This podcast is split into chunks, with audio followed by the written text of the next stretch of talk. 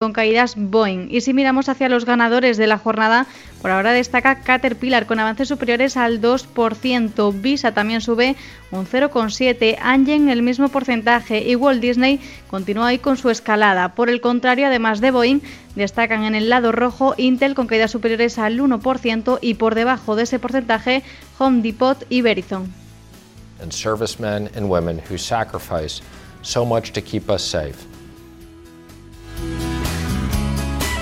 Uno de los asuntos que ha marcado el sentimiento de los mercados este último mes del año, este mes de diciembre, ya saben que ha sido ese paquete fiscal aprobado por Donald Trump hace escasos días. Fue el pasado domingo, 900.000 millones de euros en ayudas a los estadounidenses en forma de cheques y el Tesoro ya ha puesto en marcha ese proceso para que las personas que tienen derecho a cobrarlos puedan recibirlos lo antes posible. Mientras tanto, el Congreso de Estados Unidos debate un posible incremento del valor de esos, de esos cheques desde los 600 dólares actuales hasta los 2.000. Y según el jefe del Tesoro estadounidense, Steven Mnuchin, el proceso para que quienes tienen derecho a esos bonos con ayudas por valor, como decimos, de 600 dólares eh, se ponga en marcha ya está en marcha. De hecho, algunos de los beneficiarios ya pueden desde hoy recibir ese dinero en sus cuentas corrientes. Recordemos que esos beneficiarios son aquellas personas que perciban menos de 75.000 dólares brutos al año. Recordamos que lo que está firmado son 600 dólares, que Donald Trump se resistía a firmar el paquete porque decía que quería ampliar la cuantía a 2.000 dólares, algo que los demócratas aprobaron ayer sin problema en el Congreso. Pero ahora son los republicanos, el partido de Donald Trump, quienes han bloqueado esa ampliación de la cuantía. De momento, el líder del Senado, Mitch McConnell, a quien escuchamos, frustraba anoche el plan del presidente saliente al negarse a programar una votación rápida sobre la moción que había aprobado el día anterior la Cámara de Representantes.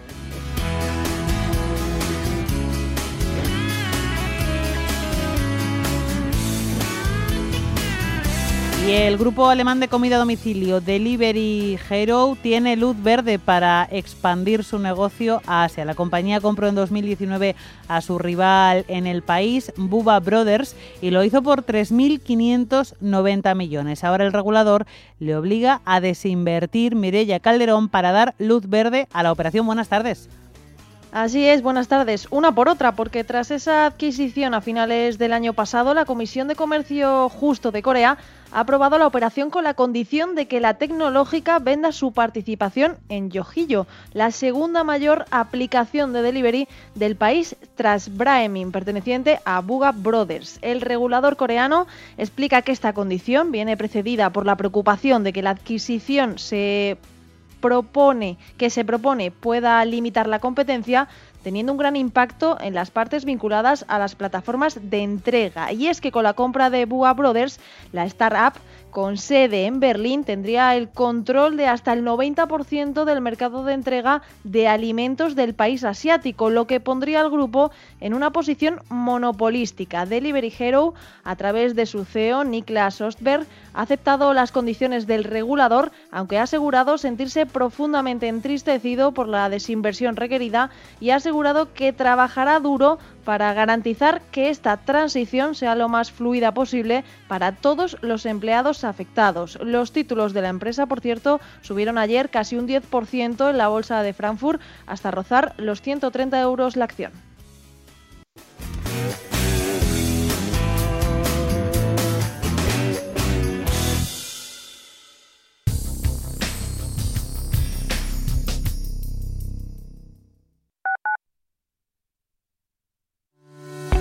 Usamos algoritmos y programas de inteligencia artificial muy complejos para poder ofrecerte un modelo de inversión así de sencillo. En Finanbest solo ganamos si tú ganas primero. O lo que es lo mismo, en Finanbest, si no sumamos, no restamos. Tal cual. Conoce todas las ventajas del Result Investment. Tienes mucho que ganar. Finanbest. Tú ganas.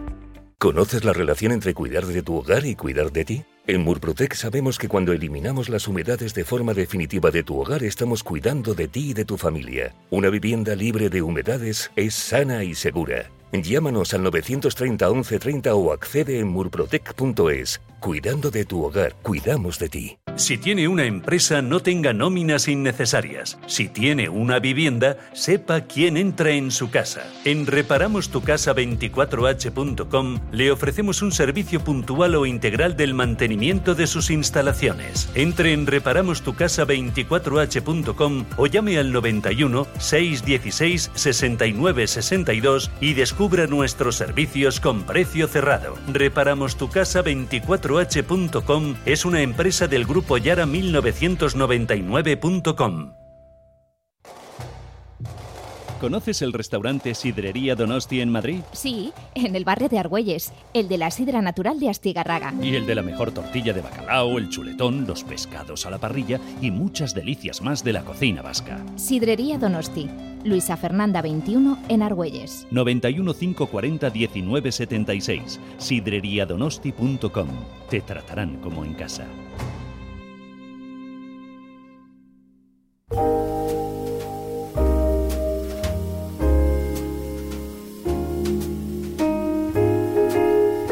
Radio Intereconomía les desea felices fiestas.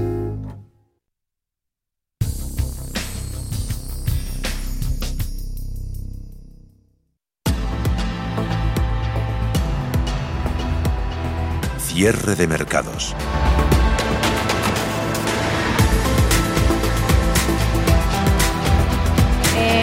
De las fiestas navideñas, el aumento de casos sigue preocupando. Las UCIs en muchas ciudades están al borde del colapso y el recuento global de casos confirmados de coronavirus ya está por encima de los 82 millones, mientras que el número de fallecimientos se eleva hasta más de 1,79 millones de personas. Pese a estos números, la OMS ha avisado de que esta pandemia no es la más grande que puede esperar el mundo y que de ella tenemos que aprender sobre todo a ponernos de acuerdo. Con las campañas de vacunación en marcha, hoy la noticia está en esa aprobación de una nueva vacuna y es que Reino Unido se ha convertido en el primer país del mundo en aprobar el antídoto contra el coronavirus desarrollado por la Universidad de Oxford y AstraZeneca, con la esperanza de que ayude a contener la ola de contagios invernal provocada por una variante nueva altamente contagiosa del virus. El gobierno de Boris Johnson, que ya ha encargado 100 millones de dosis de la vacuna, ha dicho que había aceptado una recomendación de la Agencia Reguladora de Medicamentos y Productos Sanitarios de conceder la autorización de emergencia. Y el secretario de Salud británico, Matt Hancock, This is really fantastic news this morning that the Oxford AstraZeneca vaccine's been ha calificado la noticia como excelente y también ha dicho que ahora también con la aprobación está muy confiado en que pueden vacunar a suficientes personas vulnerables para la primavera como para poder ver su ruta de salida de esta pandemia. Por su parte, el primer ministro Boris Johnson ha calificado la aprobación de triunfo para la ciencia británica y Hancock ha asegurado que cientos de miles de dosis estarían disponibles la semana que viene para su administración en Reino Unido a partir del 4 de enero. Hay que recordar que los ensayos han mostrado que la vacuna de Oxford es menos eficaz que la de Pfizer BioNTech, pero lo que es crucial para los países con infraestructuras sanitarias más básicas es que pueda almacenarse y transportarse en congeladores normales, en lugar de tener que preservarse en frío extremo a temperaturas de menos 70 grados centígrados. Por otra parte, en China, la farmacéutica estatal Sinopharm ha revelado hoy que una de sus candidatas a vacuna contra la COVID-19 tiene una efectividad del 79,34% y que ha solicitado autorización a las autoridades del país asiático para comercializarla. Se trata de la primera vacuna de las varias chinas que han concluido la fase 3 de ensayos que anuncia oficialmente su efectividad en el gigante asiático. Y entre las buenas noticias, un enfermero de 45 años ha dado positivo por COVID-19 en California más de una semana después de haber recibido la vacuna contra el coronavirus de Pfizer. Una posibilidad que no es inesperada, ya que según el especialista en enfermedades infecciosas de Family Health Centers en San Diego, Christian Ramers, saben que se necesita de 10 a 14 días para empezar a desarrollar una protección con la vacuna. El año 2020 ya saben que va a ser eternamente recordado como el año de la pandemia del coronavirus, pero es que además aquí en nuestro país, en las bolsas españolas, también va a ser recordado como el año de las fusiones bancarias. La última, in extremis, llegaba anoche. Unicaja y Liberbank aprobaban su fusión para crear el quinto Banco de España y además dejan la puerta abierta a más fusiones. Ana. Sí, los dos han acordado una ecuación de canje de una acción de Unicaja por cada 2,77 acciones de Liberbank y el canje se atenderá con acciones de nueva emisión de Unicaja Banco. Atendiendo al canje establecido, los accionistas de Unicaja Banco contarán con el 59,5% del capital de la nueva entidad y los de Liberbank con el 40,5%. José Luis Herrera de Banco Big. Liberbank está hoy acusando eh, pues eh, fuertes caídas, tiene una zona tope en los 27.50 y una zona de soporte en los 24 céntimos, un canal descendente, por lo tanto, consolidando el fuerte tramo alcista que tuvo durante el mes de noviembre, así como el resto del sector bancario. Y, bueno, pues parece que la, confirmación de la fusión con eh, Unicaja por el momento pues no le está sentando excesivamente bien. Ahora la fusión debe ser aprobada por los accionistas de ambos bancos, que probablemente le den el visto bueno en el primer trimestre del 2021. Posteriormente será el turno de los organismos reguladores y las autoridades de la competencia, que también deben aprobar este movimiento. El banco resultante contará con una plantilla de 9.972 empleados y una red de 1.608 oficinas, aunque se deberá definir el ajuste a llevar a cabo para aprovechar las sinergias. El actual presidente de Unicaja, Manuel Azuaga, mantendrá sus funciones ejecutivas y presidirá el Consejo de Administración, que se renovará parcialmente y quedará integrado por 15 miembros, 7 consejeros dominicales, 6 consejeros independientes y 2 ejecutivos.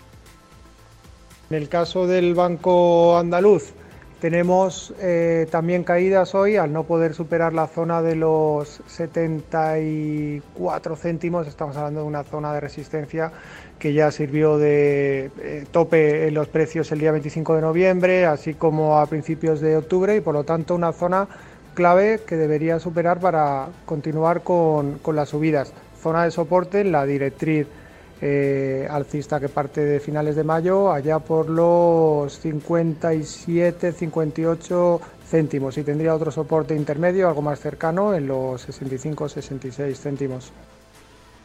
Una vez constituido el Consejo está previsto que designe en su primera sesión al actual primer ejecutivo de Liberbank, Manuel Menéndez, como consejero delegado de la entidad. Está previsto también que la entidad combinada cuente con ahorros recurrentes de costes aproximadamente de 192 millones de euros anuales, lo que permitirá una mejora significativa de la ratio de eficiencia en 11 puntos porcentuales. Los bancos han explicado que los costes de reestructuración estimados serán de 540 millones antes de impuestos y que serán totalmente cargados en 2021. Se espera que la entidad resultante, tras realizar importantes provisiones para acelerar la reducción de los activos improductivos, alcance una ratio de capital de máxima calidad del 12,4%, la más elevada entre las entidades cotizadas. Asimismo, la generación de sinergias permitirá incrementar el beneficio por acción de ambas entidades en aproximadamente un 50% respecto a las estimaciones del mercado para 2023. En cualquier caso,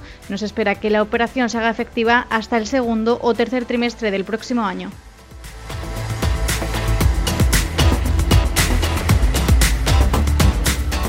Y cuando son las 4 y cuarto, las 3 y cuarto en la comunidad canaria, saludamos ya a Lucas Maruri, gestor de renta variable europea de GESConsul. Buenas tardes.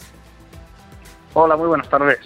Lucas, ¿cuáles son las claves de la jornada en los mercados? Me imagino que Brexit, vacuna otra vez, fusiones y en Estados Unidos de momento todo tranquilo, ¿no? Pues sí, la verdad es que de momento pocas noticias nuevas. Como bien comentas, pues bueno, eh, yo creo que lo más importante sigue siendo el, buen anuncio del Brexit de esta semana pero bueno, también teníamos que hoy, por ejemplo, que la Unión Europea y el Reino Unido aprobaban la vacuna de AstraZeneca y Oxford, lo cual sigue pues reforzando un poco el, sentimiento positivo del mercado, ¿no? Eso te quería preguntar, ¿cómo ves el sentimiento del mercado? Bueno, eh, a ver, la verdad es que esta última semana los, los volúmenes de negociación son, son muy bajos, ¿no? Eh, de hecho, están más o menos a la mitad respecto al promedio del resto del año en, en Europa. Hoy, por ejemplo, ya ha cerrado a mediodía el año eh, la bolsa alemana, la bolsa austriaca y, mañana pues estarán a, medio gas las bolsas porque solamente eh, operarán media jornada. Pero independientemente de que ahora mismo los volúmenes son bajos, yo creo que en general el, sentimiento de mercado sigue siendo bastante positivo, ¿no? Ya vimos que pues en noviembre cómo cambió el sentimiento respecto a octubre, eh, la, victoria de Biden, el anuncio de las vacunas, yo creo que fueron los catalizadores de ese cambio de sentimiento y desde entonces hemos estado recibiendo noticias que han reforzado ese, sentimiento positivo, ¿no? Entre otras, pues bueno, destacar los mensajes acomodaticios por parte del BCE y de la Fed, eh, lo que comentábamos del Brexit o, por ejemplo, la aprobación del nuevo paquete de estímulo fiscal en Estados Unidos, ¿no? Efectivamente, eh, que es una cosa también de la que de la que han estado muy pendientes también las bolsas en los últimos días, aunque como decíamos ya está todo eso un poco más, más tranquilo. Estamos, como decías, en las últimas horas de negociación del año 2020. Ya todo parece apuntar eso a unas horas holgadas y tranquilas, así que ya hay que mirar al año 2021. ¿Perspectivas para el año que viene? Bueno, pues yo creo que después de haber tenido un 2020 bastante complicado en lo que a la economía real se refiere y sin embargo en los mercados ha sido un año mm, relativamente positivo, ¿no? Hay unos estudios que, al final lo que hacen es analizar la rentabilidad de, mm, cada tipo de activo y el 85% de los activos este año eh, han generado rentabilidades positivas, ¿no? Entonces, bueno, yo creo que 2021 eh, va a poder ser un año eh, también positivo. Creo que tiene lógica esperar pues rentabilidades en, bolsa en torno al 7 o 8%. Pero es cierto que, claro, eh, también hay que tener en cuenta que es posible que 2021 sea el año de la recuperación en la economía real y, en cambio, pues los mercados ya lo hayan anticipado en 2020 y, por lo tanto, eh, no sea tan tan positiva la rentabilidad como se podría esperar, ¿no? Entonces, por eso comento que entre un 7 y un 8 me parece me parece razonable, vamos. Siempre prudencia. Eh, Lucas, eh, ¿valor del fondo GESConsul Crecimiento que mejor lo ha hecho en este año 2020? Este es nuestro fondo europeo y en concreto pues la, la empresa que mejor ha funcionado ha sido una compañía francesa que se llama Soitec, que es una compañía que lo que hace es fabricar sustratos aislantes que se colocan encima del, silicio que componen los microprocesadores, ¿no? Eh, los microprocesadores que se utilizan pues en los smartphones, cualquier tipo de dispositivo electrónico, eh, recientemente cada vez más en automóviles, ¿no? Que cada vez tenemos más objetos conectados y con la llegada del 5G pues se necesita que estos microprocesadores pues tengan mejor performance, ¿no? Mejor durabilidad, menor consumo energético. Entonces, digamos que Soitec lo que hace es producir unos materiales que permiten que permiten pues llegar a, esas características y la verdad es que esta compañía pues tiene prácticamente un monopolio, tiene una cuota del 70% a nivel global en estos materiales y eso explica pues que en este año pues hayamos podido obtener una revalorización de casi el 130% en esta en esta compañía en concreto. Buenas cifras, sí, sí. Eh, ¿Valoraciones del mercado caro o barato? Bueno, pues un poco lo que ya comentaba. Yo creo que en 2020, en 2020 los mercados ya han puesto en precio las expectativas de que la distribución de la vacuna en 2021 Mm, puede que permita una progresiva recuperación económica y una recuperación de los beneficios empresariales. Entonces, bueno, yo creo que las, las valoraciones están ajustadas y, y, ahora pues dependemos de que efectivamente en 2021 pues pues la economía se reactive, los beneficios empresariales crezcan y esto se confirme, incluso sorprenda al alza para que esas valoraciones eh, resulten que no están tan ajustadas, ¿no? Pero en este momento mm, yo diría que, que, bueno, que va a costar, ¿no? Eh, va a ser un, un ejercicio lento el hecho de, de, que las bolsas vayan avanzando, ¿no? no me, me, costaría imaginar que empecemos el año y tengamos en el mes de enero un más 10%, que ojalá, ¿no? Pero, pero lo veo un poco complicado. Sí, porque además está claro que, por ejemplo, con, la, con las vacunas, que son esa gran esperanza, bueno, pues pueden, pueden surgir problemas como los que ya estamos viendo, pues nuevos brotes, etcétera, etcétera, claro. Y bueno, a ver, lo que se dice claramente es que aunque la vacuna se empiece a distribuir, que obviamente hay unas limitaciones de producción, que se va a distribuir solamente o empezando por la parte en riesgo de la, de la población, pero bueno, o sea, mm, yo creo que la gente pues van, a seguir en vigor medidas de distanciamiento social, de ciertas restricciones y sobre todo pues el uso obligatorio de la mascarilla y aunque lleguemos luego a digamos a, una inmunidad el sentimiento, la confianza es algo que yo creo que cuesta un tiempo recuperar, ¿no? Que no es algo que cambie de la noche a la mañana. Así es. Bueno, esperemos que aunque sea despacito y con buena letra, poco a poco podamos ir encontrando esa luz al final del túnel que tanta falta nos hace en este 2021. Lucas Maruri, gestor de renta variable europea de GESConsult, muchísimas gracias por habernos acompañado estos minutos aquí en Cierre de Mercados y feliz año nuevo. Pues ojalá sea así y feliz año nuevo. Muchas gracias.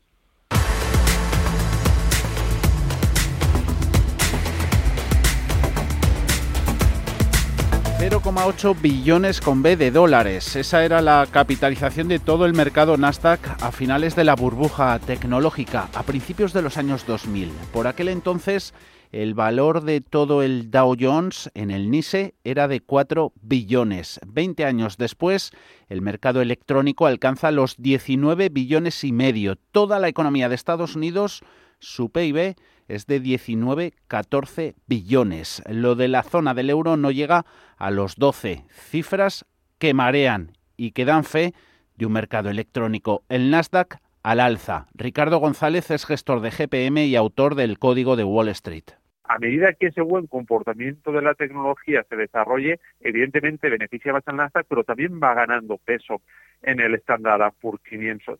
No obstante, no debemos de perder de vista que aunque ahora efectivamente la tecnología sea el sector que mejor se está comportando y está beneficiando a su vez al Nasdaq, los ciclos son cambiantes. Ahora mismo funciona bien la tecnología, pero nadie nos indica que en un futuro lo vaya a seguir haciendo. Y es que si no fuese porque las grandes tecnológicas, las FANG, las Facebook, Apple, Amazon, Microsoft, Netflix, Google y compañía están en el SP500, hace tiempo que le hubiese comido la tostada el Nasdaq al mercado más amplio. ¿Le queda todavía por crecer? Ojo que nos dicen los expertos, lo hemos escuchado, que los ciclos son cambiantes un consejo a tener en cuenta. Lo mejor en este aspecto es seguir los mercados, la evolución de los mercados de forma constante antes de apresurarse o adelantarse a que eh, la tecnología va a seguir con ese liderazgo de forma permanente, incluso llegando a superar en peso a otras industrias. El valor en el mercado de Apple es de 1,6 billones, el de Amazon 1,3, Microsoft vale billón y medio. Entre las tres compañías superan el PIB de Alemania, igualan el de Japón. ¿No sabe dónde invertir sus ahorros? ¿Duda de si es un buen momento para entrar en los mercados? ¿O tal vez sea el momento de recoger beneficios? En Arquia Profim Banca Privada somos especialistas en inversión y asesoramos a nuestros clientes para ayudarles a alcanzar sus metas financieras. Nuestra prioridad son sus intereses, porque nuestro mejor activo es la confianza de nuestros clientes. Arquia Profim Banca Privada. Una Navidad diferente, pero tu café, el de siempre. Vuelve el café de Navidad de la mexicana, de sabor intenso y sorprendente. El clásico aroma de la Navidad en casa. Encuéntralo en las tiendas de la mexicana o en lamexicana.es y recíbelo en 24-48 horas. Cafés La Mexicana, 130 años viviendo café. Si mantienes la cabeza en su sitio, cuando a tu alrededor todos la pierden, si crees en ti mismo cuando otros dudan, el mundo del trading es tuyo. Trading 24 horas, un sinfín de oportunidades. Cuando ves la oportunidad, IG. Todas las operaciones conllevan riesgo. 76% de las cuentas de inversores minoristas pierden dinero en la negociación de CFD con este proveedor. Debe considerar si comprende el funcionamiento de los CFD y si puede permitirse asumir un riesgo elevado de perder su dinero. ¿Tu hipoteca está contaminada por el IRPH? Recuperar tu dinero puede parecer complejo. Nosotros en Durán y Durán Abogados sabemos que es posible. Los resultados, un 99,9% de éxito, nos avalan. Contacta con Durán y Durán Abogados.com. El IRPH para nosotros es cosa del pasado. Tenlo presente. Durán y Durán Abogados.com. Mantén sana tu hipoteca. ¿Sabes que Renta 4 Banco ofrece más de 5.000 fondos de inversión? ¿5.000? Yo con una oferta tan amplia no sé ni por dónde empezar. Empieza por Selección 50. Nuestros expertos analizan toda la gama, seleccionando los 50 fondos con mayor potencial, sus fondos favoritos. Entra en r4.com o acude a tu oficina más cercana e infórmate de nuestra Selección 50. Construye tu cartera de fondos fácilmente, como un experto. Renta 4 Banco, tu banco especialista en inversión. Cierre de mercados. Grupo ACS patrocina este espacio. Últimas horas de negociación del año en las bolsas europeas. Hay bastantes noticias, hay bastante información. El acuerdo sobre el Brexit que ya ha sido ratificado por el Parlamento británico, esa vacuna de Oxford y de AstraZeneca también aprobada por el Reino Unido. Sin embargo, las bolsas europeas afrontan esta última sesión completa del año 2020 de una forma bastante tranquila y sin mucha novedad, sin mucho sobresalto. Ana. Parece que quieren terminar tranquilos este 2020 que no ha sido, ha sido todo menos ¿eh? eso. la tranquilidad. Sí, esas bolsas europeas que afrontan esa penúltima sesión del año sin grandes cambios. El IBEX tiene una nueva oportunidad para superar la barrera de los 8.200 puntos, nivel que no logra rebasar a pesar de encadenar ya cinco sesiones al alza. Hoy, a pesar de que ha contado durante toda la mañana con el apoyo de los bancos, ahora tiene muchas dudas junto al resto de Europa. Eso a pesar de que de ser de los que mejor lo hacen junto a la bolsa de Milán y el CAC 40 también en positivo. El IBEX sube en estos momentos un 0,17% en los 8.189 puntos. Dentro del selectivo avanzan valores como Melia Hotels, Pharmamark, Grifols, IAG, BBVA y ArcelorMittal en torno al 1%. Sesión de transición en esas bolsas europeas que cotizan con movimientos estrechos, aunque estas últimas sesiones del año son aprovechadas por algunos gestores para hacer algunos ajustes en la cartera de cara al nuevo ejercicio. El grueso de los rebalanceos ya está hecho. Carlos Mendoza, Altair Finance. La verdad es que sí que esta recta última final de año, eh, unida al mes de noviembre que también ha sido positivo y gran parte de diciembre, pues eh, hace pensar que sí que va, a continuar así, o sea, no hay ningún motivo por el cual pueda torcerse. No obstante, a ver, estos son días con poco volumen y lo que sí que se espera como todos los años y suele ser común son rebalanceos de carteras, grandes movimientos de, de bueno, de pasos de, de unas acciones a otras y eso puede dar un poco de volatilidad. Con el Brexit y el plan de estímulos en Estados Unidos ya encarrilados, la atención de los inversores vuelve a centrarse en la evolución de la pandemia. En el corto plazo, las cifras de contagios se sitúan en máximos y ya se teme una tercera ola, mientras a medio plazo la campaña de vacunación hace albergar esperanzas para el control de la pandemia. El protagonismo de la sesión es para el sector financiero, después de que los consejos de administración de Unicaja y Liberbank dieran ayer al cierre del mercado el visto bueno a la fusión de ambas entidades para crear el quinto banco más grande en España. Hoy sus acciones de Unicaja suben, mientras que las de Liberbank ceden posiciones. Juan Esteve, Zona Value no es que lo veamos a ver, yo creo que es que es necesario y hemos visto como ya los bancos necesitan ya realmente de esas fusiones para poder encarar un futuro que cada vez eh, va más al cambio del modelo tradicional de bancos que tenían.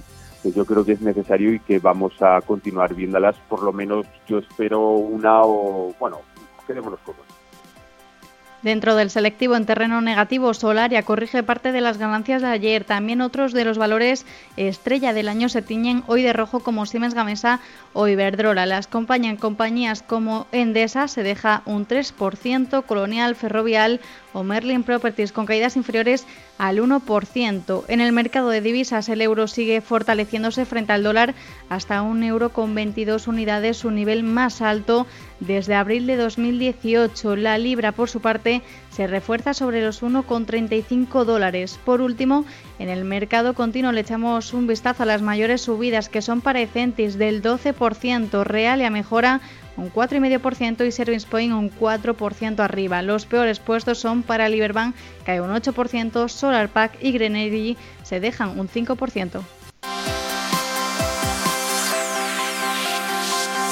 Grupo ACS, líder en el desarrollo de infraestructuras y servicios, les ha ofrecido este espacio.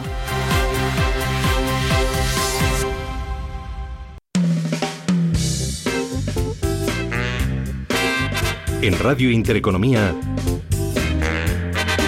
el espacio de bolsa al momento. Cierre de mercados, ahorro, inversión y mucho más.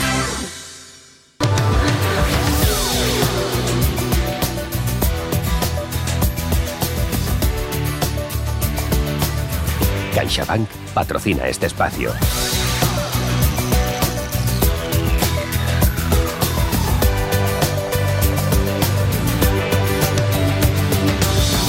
Expansión y ciclo.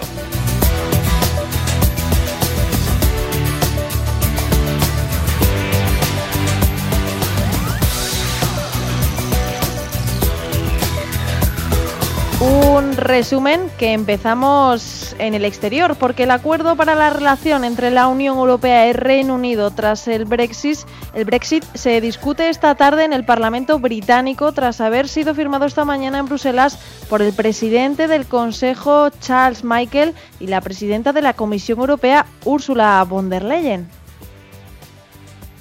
Les négociations ont été très difficiles. De El documento viaja ya camino de Londres para que sea el primer ministro británico Boris Johnson quien rubrique el ya bautizado como acuerdo de Nochebuena. Todo esto in extremis, cuando quedan 31 horas para que el Reino Unido deje de formar parte del club comunitario. Escuchamos a Boris Johnson. Esta mañana defendía el acuerdo y también el tiempo que se ha tardado en hacerlo, meses y no años para un acuerdo muy importante, histórico, decía. El acuerdo ya se ha ratificado en la Cámara de los Comunes, falta que durante la tarde se haga en la de los Lores y ya solo faltaría, por último, la firma de la reina. The spirit of selflessness, love and above all hope y tras conseguir el acuerdo sobre el Brexit, Bruselas también ha cerrado hoy con Pekín un acuerdo, un gran acuerdo de inversiones que llevaba gestándose casi siete años. El acuerdo, que se había quedado en el cajón muchos meses por el atasco en las negociaciones, supone que las empresas europeas que operen en el gigante asiático vayan a tener acceso a más sectores y viceversa después de que China se haya comprometido a mejorar los derechos laborales de sus trabajadores y la política climática.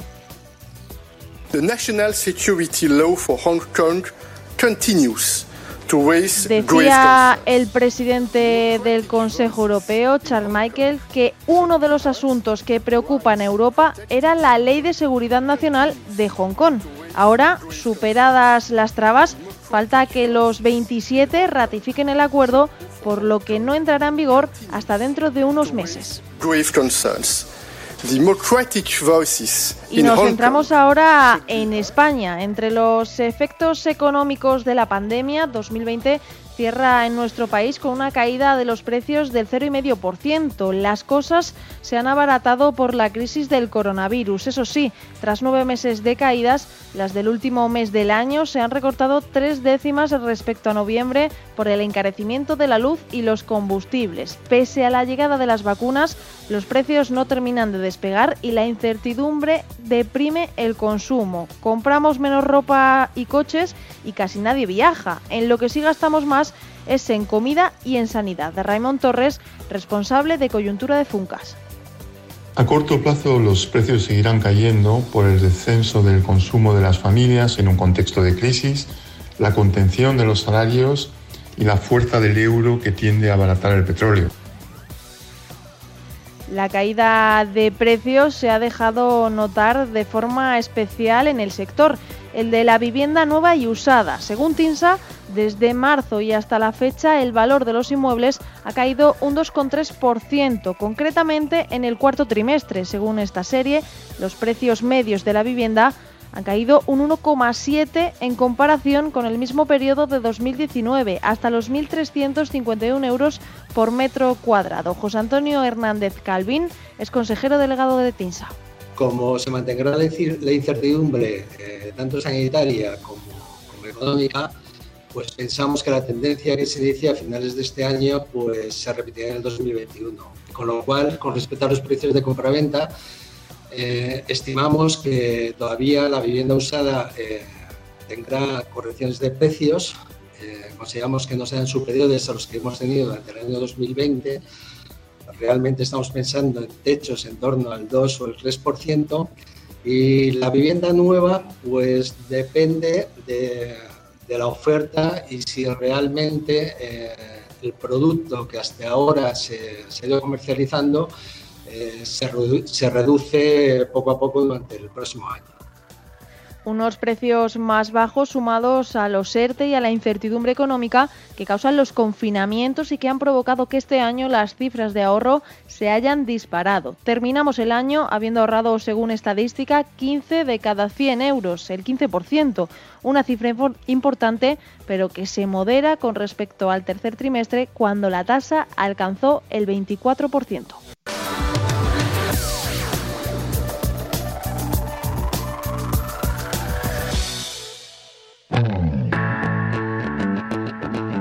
En Intereconomía, la tertulia de cierre de mercados.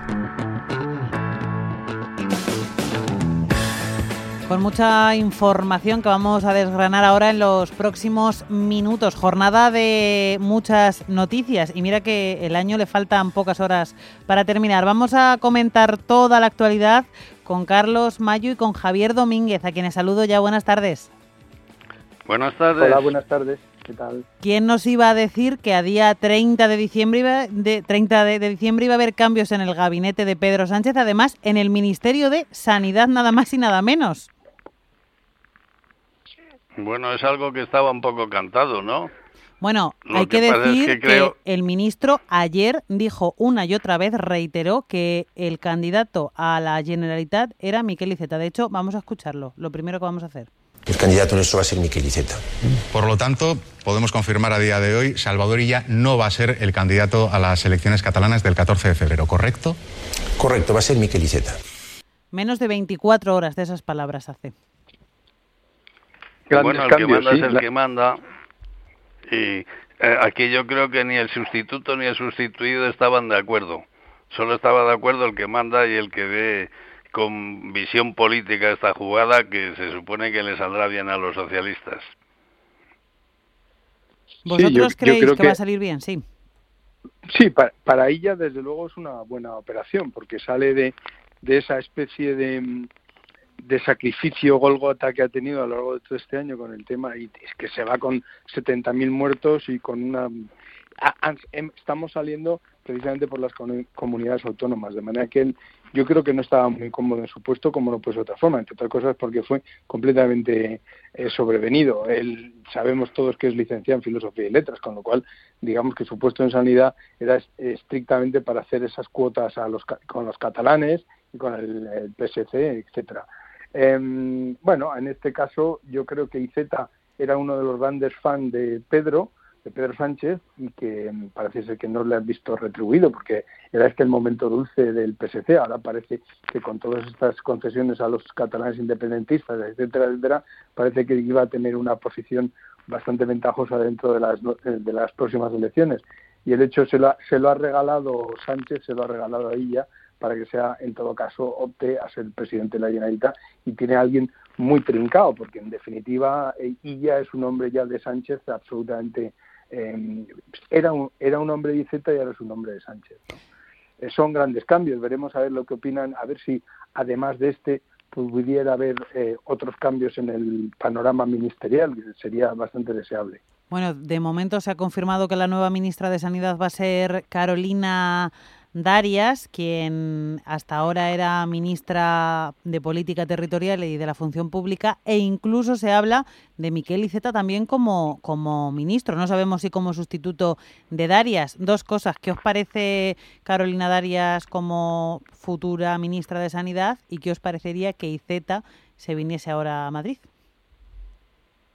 Bueno, pues no, yo, yo no tengo grande opinión porque la, no conozco mucho a la ministra Darias ni, ni, ni por lo tanto puedo decir algo. Yo creo que como política territorial esta mujer no ha dado mucho de sí, pero en un gobierno tan complicado como este que tiene el, señor Sánchez eh, no hay forma de saber qué valías o qué no valías y qué formación o, o planificación puede tener cada uno para desempeñar. Y después, que el señor Iceta se venga a Madrid, pues yo creo que ese es un premio que no desearía. Estimo clarísimo que el señor Iceta, ahora mismo que me gustaría hablar con él, está absolutamente frustrado por su posición.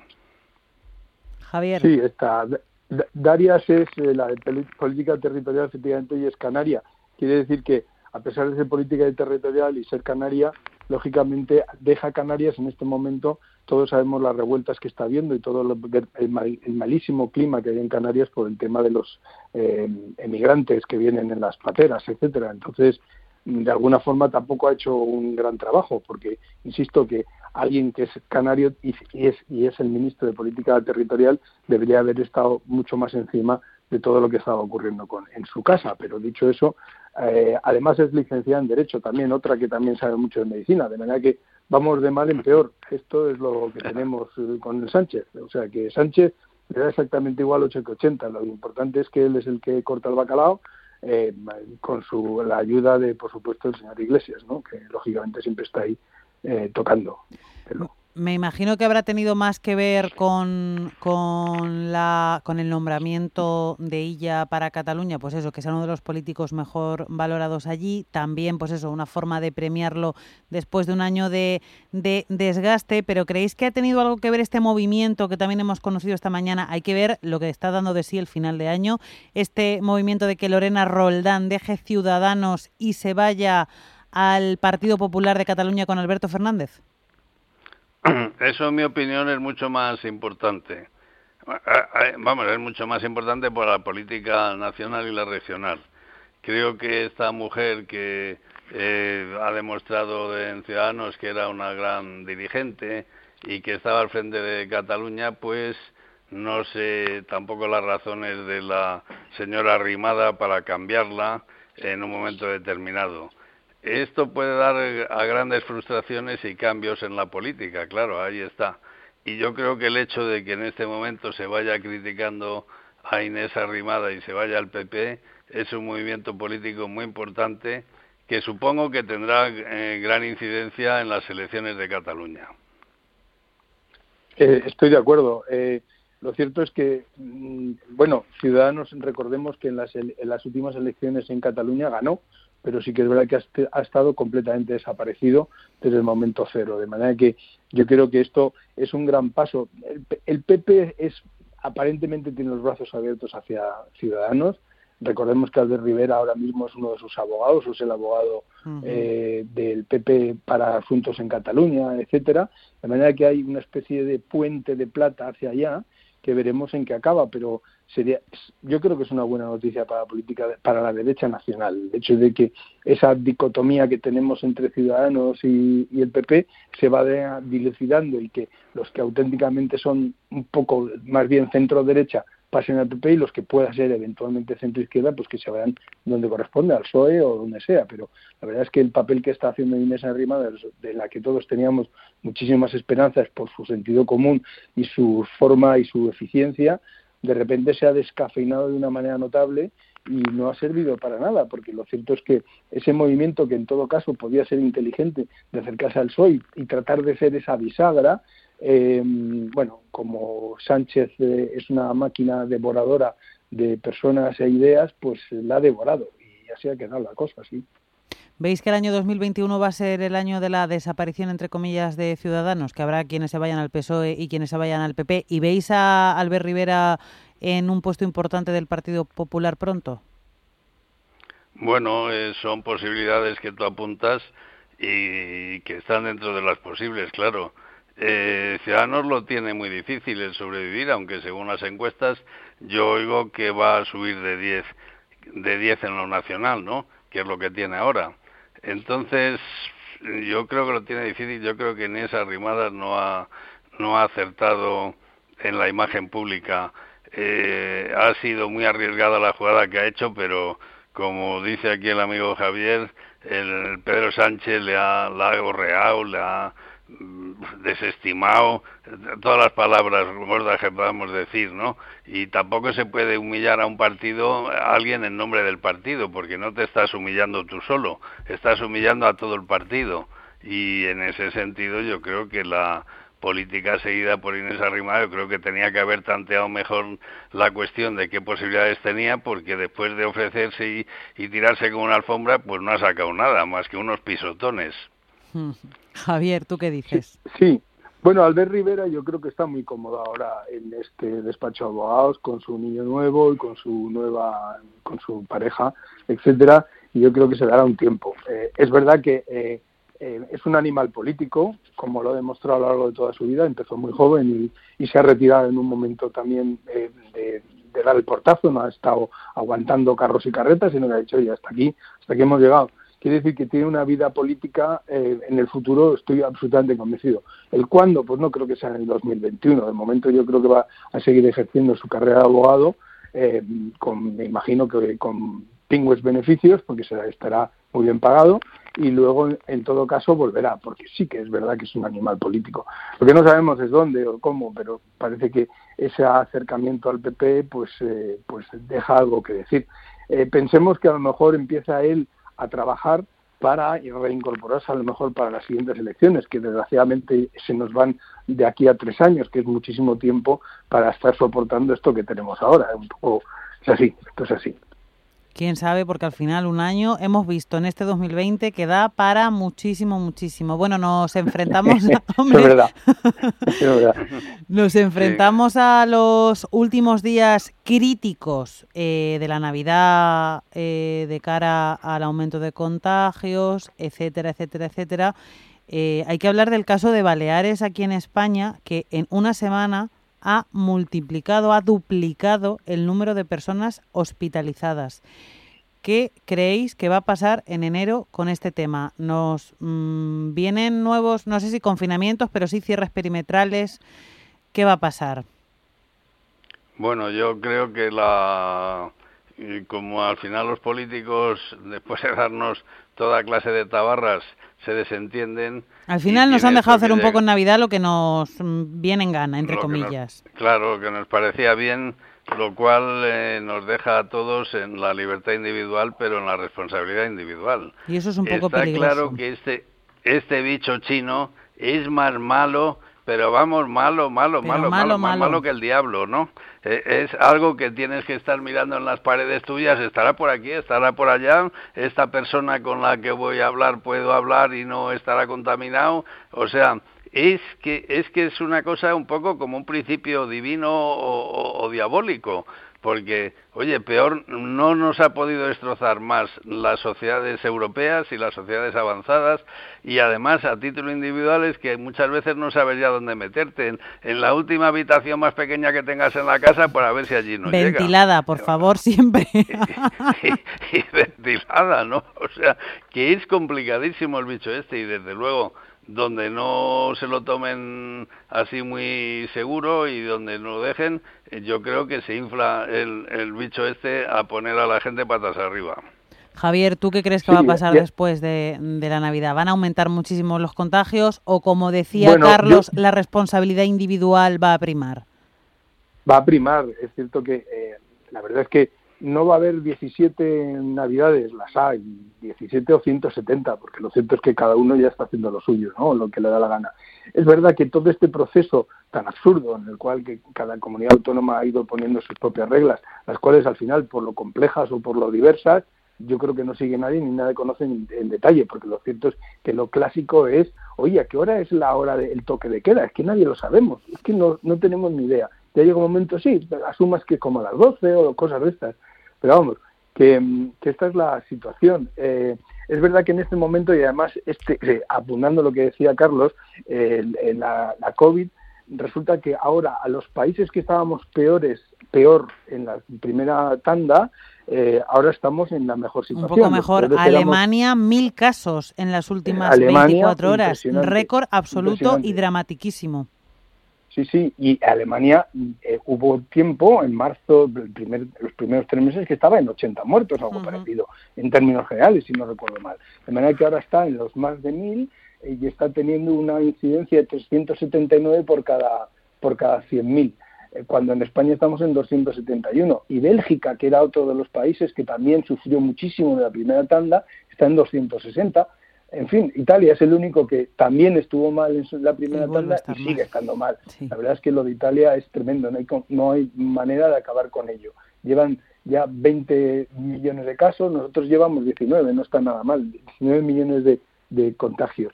De manera que, eh, vamos a ver, yo creo que el año que viene, hasta el mes de junio aproximadamente, hasta el verano, los efectos de las vacunas, en la medida en que sean auténticamente buenos, porque es verdad que nos van a estar dando la tabarra con que un fulanito se contagió o el de Wisconsin ese que se ha recontagiado ahora, en fin, ya veremos a ver cómo van saliendo las cosas, pero todo apunta a que con el, ya las tres vacunas que están aprobadas o que están en, vías de aprobarse, eh, yo creo que va a haber va a haber buenas noticias en ese terreno. Pero mientras tanto, ¿qué es lo que ha ocurrido? Que con estas navidades de locos que llevamos, en que todo el mundo no sabemos exactamente a qué nos tenemos que atener, y las eh, tenemos que ser la responsabilidad individual, lo cierto es que todas estas tontadas ya se han llevado por delante a montañas de negocios de la restauración, es decir, discotecas, eh, restauraciones, artistas, cantantes, todo eso es un auténtico drama basado en algo que mm, no se sabe si científicamente es correcto o no.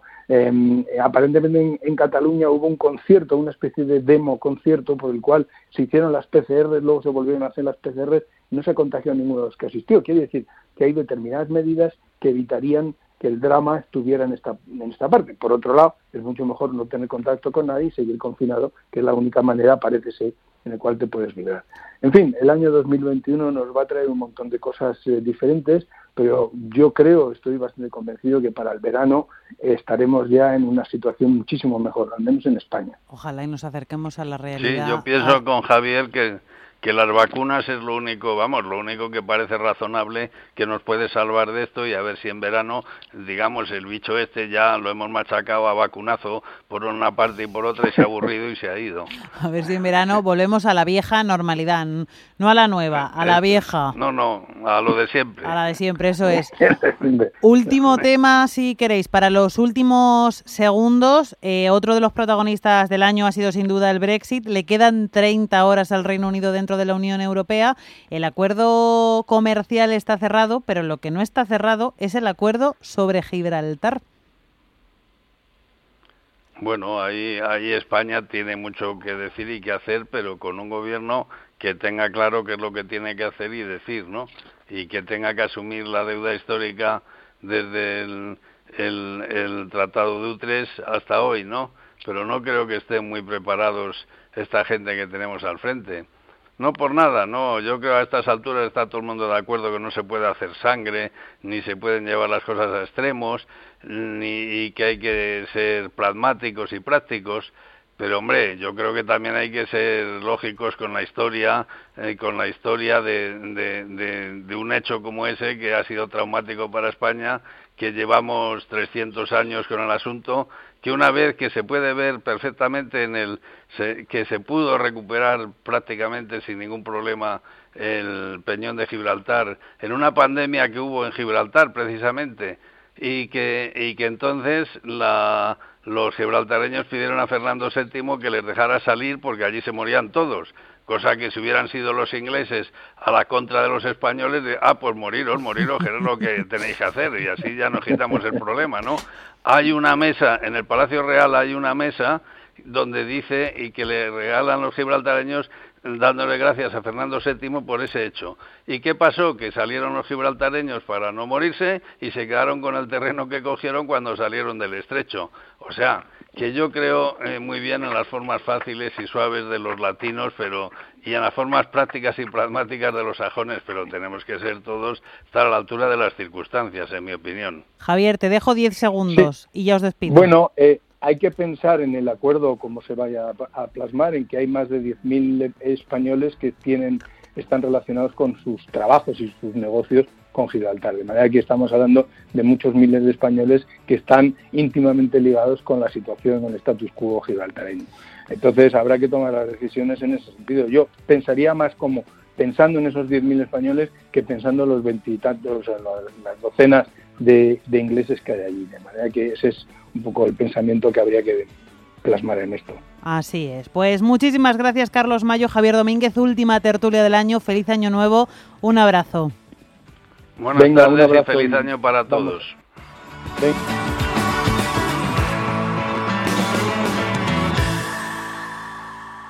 CaixaBank ha patrocinado este espacio. En CaixaBank, más de 5 millones de ilusiones ya tienen un sí. Sí a estrenar televisor, sí a poner en marcha ese proyecto, sí a comprar ese regalo y pagarlo poco a poco. Porque en CaixaBank, estar contigo es decir sí a tus ilusiones. Infórmate en caixabank.es. CaixaBank. Escuchar, hablar, hacer. Aprovechando esta intersección quería contarte algo, algo que seguro que te interesa si estás pensando en tener un coche nuevo una opción con más flexibilidad y libertad. ¿Te suena el renting? Es la forma más cómoda que existe de tener un coche porque tú eliges las condiciones. Solo por el pago de una reducida cuota mensual tienes tu coche con todos los servicios incluidos. Seguro a todo riesgo, asistencia en carretera, mantenimiento y mucho más. Sí, sí como lo oyes. Para hacerlo más fácil, una empresa española llamada Vamos ha digitalizado este proceso por completo para que puedas contratar tu coche en minutos y desde cualquier sitio. Es muy sencillo. Entras en vamos.es y eliges el coche que más te guste entre una gran variedad de marcas y modelos, como un moderno Fiat 500 híbrido, un Sub Peugeot 2008 y el mítico Jeep Renegade y muchos otros. Los reservas online en escasos minutos y en 15 días lo tienes en tu mano con entrega personalizada. Tú solo te encargas de elegir el coche que prefieres y seleccionar los meses que quieres tenerlo, los kilómetros que vas a hacer con él y poco más, sin papeleos, sin entrada, sin comisiones y con el IVA incluido. Se llama Vamos Así que ya sabes, si estás pensando en un coche nuevo, no lo dudes, estas navidades regala un renting en vamos.es. Feliz Navidad. Si mantienes la cabeza en su sitio, cuando a tu alrededor todos la pierden, si crees en ti mismo cuando otros dudan, el mundo del trading es tuyo. Trading 24 horas, un sinfín de oportunidades. Cuando ves la oportunidad, IG. Todas las operaciones conllevan riesgo. 76% de las cuentas de inversores minoristas pierden dinero en la negociación de CFD con este proveedor. Debe considerar si comprende el funcionamiento de los CFD y si puede permitirse asumir un riesgo elevado de perder su dinero. Bontobel Asset Management. Calidad suiza con el objetivo de obtener rendimientos superiores a largo plazo. En Bontobel Asset Management siempre estamos a la vanguardia de las inversiones activas en bonos y acciones. Para más información, entre en nuestra página web bontobel.com barra am. Bontobel Asset Management, su especialista global en fondos de inversión.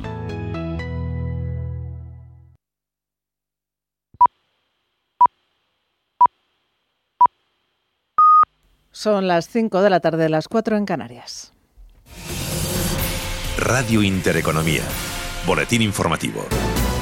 Buenas tardes. El presidente del Gobierno, Pedro Sánchez, situará a la ministra de Política Territorial y Función Pública, Carolina Darias, como nueva titular de Sanidad en sustitución de Salvador Illa cuando éste abandone su cargo en las próximas semanas para liderar la candidatura del PSC en las elecciones catalanas del 14 de febrero. Según fuentes del Ejecutivo, Sánchez plantea que sea Miquel Iceta, primer secretario del PSC, quien sustituya a Darias al frente del Ministerio de Política Territorial, un puesto que quedaría vacante tras la marcha de la ministra y para la que el líder del PSC ya sonó con anterioridad. Una designación de ella como candidato del PSC a las elecciones catalanas que ha sido criticada por la oposición que acusa al ministro de Sanidad de utilizar su cargo en el Ejecutivo Central como escaparate y plataforma electoral de cara a los comicios del 14 de febrero. Teodoro García Egea, secretario de organización del Partido Popular.